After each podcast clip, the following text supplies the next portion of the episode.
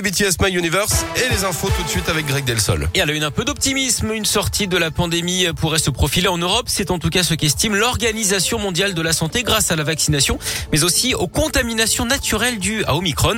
L'OMS qui table sur une période de calme de quelques mois après la fin de la cinquième vague avant peut-être un retour du Covid en fin d'année, mais pas nécessairement le retour de la pandémie. En attendant, aujourd'hui, le pass vaccinal remplace le pass sanitaire pour les plus de 16 ans. Un test négatif ne suffit plus pour aller au restaurant, au cinéma ou dans un bar. Il faut avoir son schéma vaccinal complet.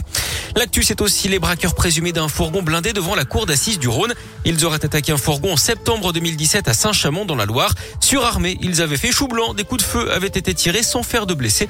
Ils avaient été interpellés six mois plus tard dans la Loire et à Oulin. Le verdict est attendu vendredi. Une femme grièvement brûlée par son compagnon. Ça s'est passé samedi à Lyon. La victime a été aspergée de white spirit. Elle est brûlée au visage, au torse et au bras. Son compagnon qui avait pris la fuite dans un premier temps s'est rendu ensuite au commissariat. Une enquête est en cours pour tentative de meurtre. Le décès de Thierry Mugler, ce grand couturier français mort hier à l'âge de 73 ans de mort naturelle, précise son entourage. Il avait notamment créé le parfum Angèle.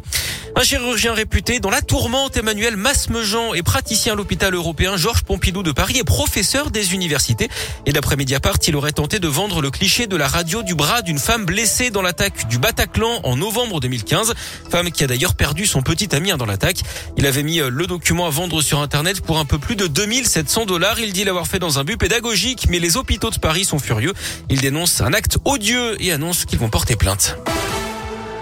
Trois jours après le derby qui a vu la victoire lyonnaise face à Saint-Etienne 1-0, c'était vendredi soir à Dessine. On se tourne vers le mois de février qui s'annonce diabolique hein, pour l'OL.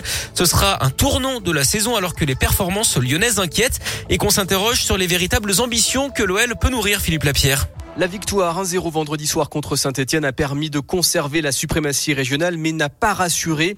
L'OL inquiète dans le jeu et finalement sa décevante 11e place reflète assez bien son niveau actuel avec des attaquants en manque de confiance comme l'ont montré les occasions ratées par Awar ou Kadewere.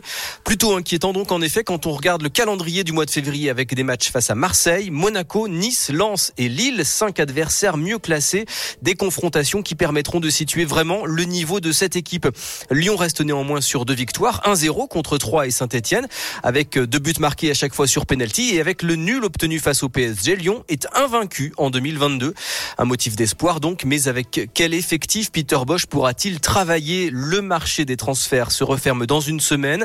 L'international iranien Sardar Aznoun que l'entraîneur voulait faire venir a signé au Bayer Leverkusen et pour l'instant, aucun joueur n'est arrivé. Merci Philippe. Et Lyon ne jouera pas ce week-end hein, puisque ce sont les huitièmes de finale de la Coupe de France et que les Lyonnais sont éliminés. Prochain match soit le 1er février contre Marseille, soit le samedi 5 à Monaco.